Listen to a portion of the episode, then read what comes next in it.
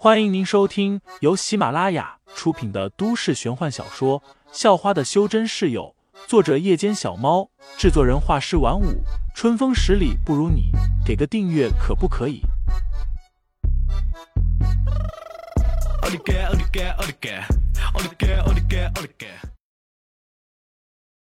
第四十三章成绩公布下，成绩榜上高三七班成绩表赫然印着。废材一百二十七，一百三十五，两百五十五，一百二十一，六百三十八。这行成绩分别对应的是语文、数学、文综、英语以及总分。六百三十八分，在高三七班里面是最高分，远远超过了当时打赌说的两百分。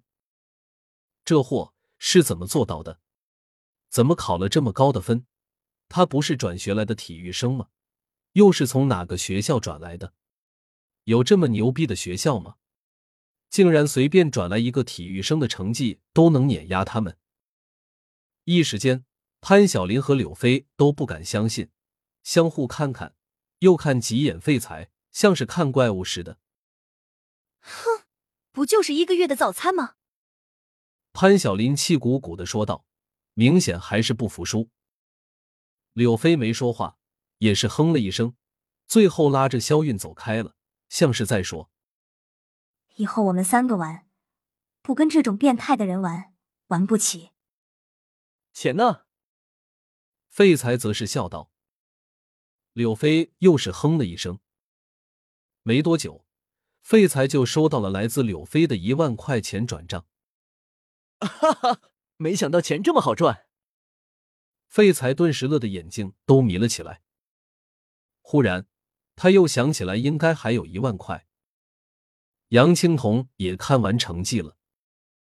高三六班，号称第一女学霸的杨青桐，考试成绩分别为一二五、一一九、二二五六、一三一、六三一，对应的分别是语文、数学、文综、英语和总分。六百三十一分，比废材低了七分。看着那两行成绩。杨青桐的指甲都快要扎进手掌心了。自己的成绩竟然比这个听都没听过的废材低了七分，都怪那两道附加题。杨青桐恨恨的暗骂道：“要是平时，他的数学不可能只有一百一十九分，全都是因为那两道附加题，不但浪费了他的检查时间，还破坏了他考试的心态。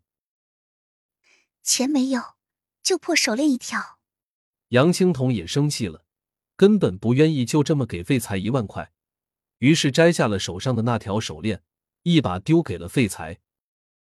那条手链是他爷爷给他的，虽然说什么可以辟邪养身，但杨青桐根本就不信这一套，总觉得自己的爷爷太迷信了，再加上手链也不好看，他早就想扔了。废材接过手链一看，顿时就瞪大了眼睛，这条手链。其中所蕴含的灵气，丝毫不比方卓的那条项链差。谢了，废材顿时心情大好。这条手链的作用，对他来说完全比得上那区区一万块啊！嗯，忽然，才刚走远的杨青桐忽然想起来一件事情：他爷爷不但说过那条手链可以辟邪养身，还说过，要是哪天有了喜欢的人。而且是决定要托付终身的，就把手链交给他。坏了！杨青铜顿时就气得蹬了一脚地板，赶紧跑回去。等等，把手链还给我，我给你一万块。杨青铜说道。废材呆了一下，这么快就反悔了。然而，当杨青铜打开手机要给废材赚一万块的时候，却发现自己已经没有那么多钱了，只剩下七千多块。哼！杨青桐又急又气，最后还是作罢，心想：就一条破手链，哪里可以当做什么托付终身的定情信物？杨青桐还是不吃这一套，又改变了主意，让废材继续拿着那条手链了。这个七班的废材是谁？杨青桐离开后。废材忽然听见几个女生在议论：“废材不就是我们班新来那个吗？是啊，他不是体育生吗？怎么学习也这么好？好厉害呀！在这些女同学一脸崇拜甚至花痴的议论中，废材带着方彤彤离开，前去行政楼找王三富了。有王三富给面子，再加上之前也是夏阳二中的学生，方彤彤很轻松就通过了那些手续，以复读生的身份被分到了高三七班。而此时，公阳兴的大宅里，一名四十来岁的中年男子正在屋子里走来走去，一脸的烦闷。怎么阿伟前两天才被人一拳打倒，杨太又在校门口被一个小子用硬币弄得差点成太监，这次又轮到你被人打成猪头了。这名中年男子正是杀手龚星，直接听命于赵重阳，算得上赵重阳的一条大腿。